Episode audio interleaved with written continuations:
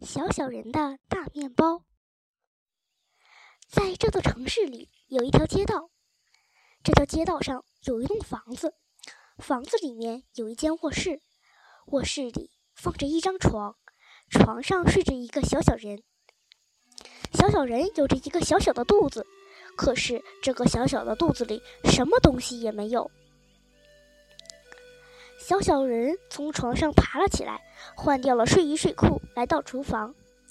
他打开壁橱，壁橱里是空的。那大橱柜呢？也是空的。储藏室呢？还是空的。小小人冲向了面包店。面包师，请你给我点面包吧，我的肚子饿得咕咕叫了。小小人，面包师说：“我的面包是用来卖的。”这样才能养活我自己。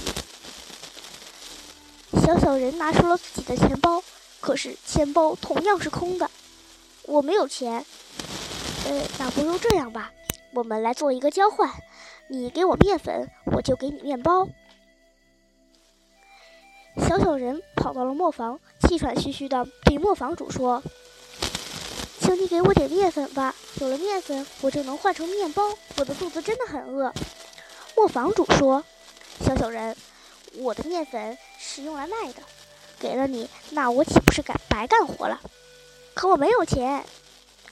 这样吧，我们来做个交换，你给我麦子，我就给你面粉。”小小人立立即赶去了农庄，找到了干活的农民。农民叔叔，请你给我点麦子吧。有了麦子，我就能换面粉；有了面粉，就能换面包。我的肚子实在饿得不行啦。农民说：“小小人，麦子不会从天上掉下来，它得从地里长出来。为了让它长得更好，得用马粪给它施肥。你要是给我弄来马粪，我就给你麦子。”小小人二话不说，就往牧场跑。刚走到牧场，他就看见了一匹肥硕的马。马的屁股如此大，站在他跟前，你都能看见他的屁股。马儿，马儿，请你快给我些马粪。有了您的马粪，农民叔叔就会给我麦子；有了麦子，磨坊主就会给我面粉；有了面粉，面包师就会给我面包；有了面包，我就能填饱肚子了。我很想给你我的粪便，马儿回答说。可是我已经好几天没吃东西了，天气那么干燥，地上一点草也没有。你要是能给我找到填饱肚子的青草，我就给你粪便。小小人找来找去，只能看见干枯的干草。于是他对大地轻轻地说：“土地，土地，请你给我一些青草。有了青草，马儿就会有马粪；有了马粪，农民叔叔就能收获麦子。”有了麦子，磨坊主就能把它们变成面粉；有了面粉，面包师就能把它们做成面包；有了面包，我的肚子就会饱饱的了。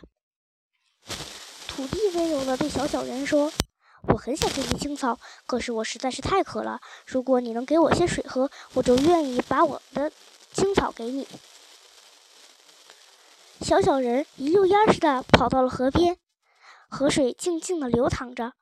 大河，大河，我能从这儿取点河水吗？因为土地实在太干燥了。哦，是吗？拜托您了，请你给我些水，好让我灌溉土地。有了水，土地才会肥沃，青草才能生长。有了青草，马儿就会有很多的粪便。有了马粪，麦子就能长得又高又壮。磨坊主再把麦子变成白花花的面粉。面包师再把白花花的面粉做成香喷喷的面包，然后我就能吃到面包了。大河温婉地对小小人说：“我很愿意把河水给你，可是你看，我呃今天没有时间整理我的房间，你能帮帮我吗？”小小人立刻开始干工作，他拾起了浮在河面上的树枝、树杈、树叶，大河立刻变得清澈起来。我真高兴你能把我弄得这么高兴。现在你可以取水了。谢谢你，大河。我真笨，居然没有取个水桶来。不过不要紧，我可以用我的帽子来盛水。小小人用他的帽子舀了一勺水，淋在土地上。土地说：“请再给我一些。”小小人又盛回来好多水。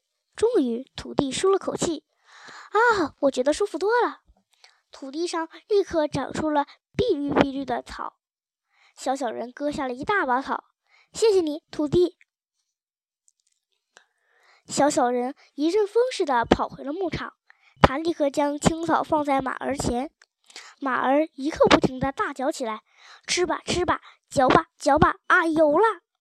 一会儿功夫，马儿就扬起了尾巴，拉出了一大堆的马粪。小小人还是没有水桶，只好再次牺牲他的帽子。谢谢你，马儿。